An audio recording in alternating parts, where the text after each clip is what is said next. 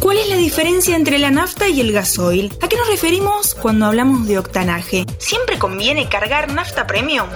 Hoy en alta tensión te contamos todo lo que siempre quisiste saber sobre combustibles. Alta tensión. Bienvenidos y bienvenidas a un nuevo episodio de Alta Tensión en Interés General. Tenemos 5 minutos y mucha info, así que presentemos a nuestro especialista del día.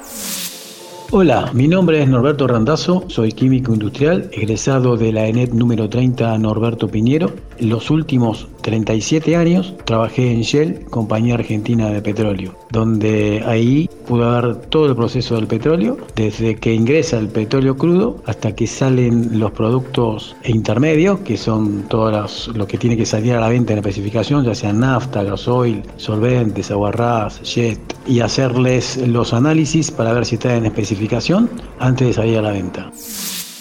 Los últimos 37 años Norberto trabajó en Shell y conoce de cerca todo el proceso, desde el ingreso del crudo hasta la venta del combustible.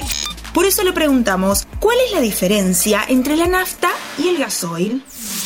La nafta es más liviana que el gasoil. El peso de la nafta es de 0.7 gramos por centímetros cúbicos y el gasoil tiene 0.8 gramos por centímetros cúbicos. Vehículos de gran porte, de todos los medios de transporte y las máquinas agrícolas, todos usan gasoil, precisamente por el tema del rendimiento. ¿Se usa el mismo tipo de petróleo para todos los combustibles? Hay crudos que son más pesados y hay crudos que son más livianos. Los crudos más livianos rinden más en nafta y menos en gasoil. Los crudos que son más pesados es al revés. Vamos con una pregunta clave. ¿Por qué conviene cargar nafta premium en lugar de nafta super?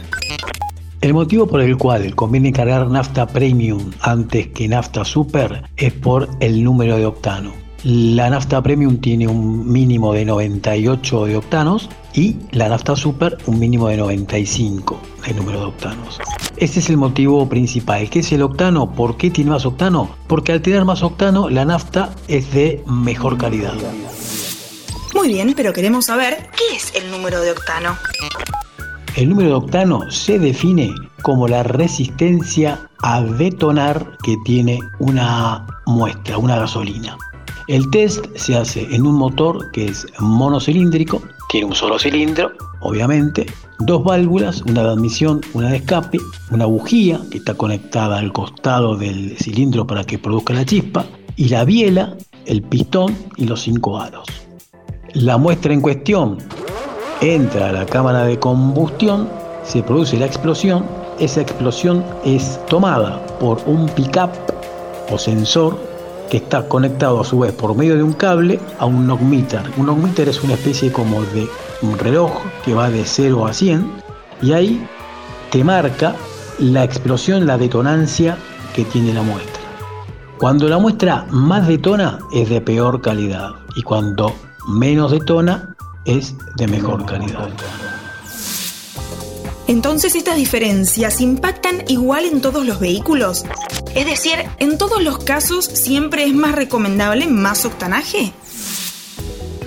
Es recomendable que los coches que son a inyección, que vienen con motores turbo y con muchos caballos de fuerza, que son motores muy potentes, ponerle la nafta de 98 octanos por un tema de performance del auto.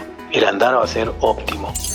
Los coches que no, que todavía cuentan que en el parque de automotor hay con distribuidor, carburador, si bien le podés poner, se le puede poner la nafta de 98 octanos, por un tema de economía, la nafta de 95 octanos anda perfectamente bien y el motor no va a tener ningún inconveniente, o sea, no lo va a notar, no lo va a, a diferenciar de la nafta de 98 octanos.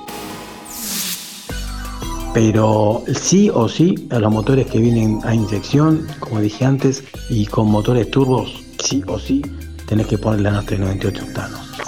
Es por un tema de óptima performance. Gracias Norberto, gracias a vos por escuchar. Soy Antonella Liborio y te espero en el próximo capítulo de Alta Tensión.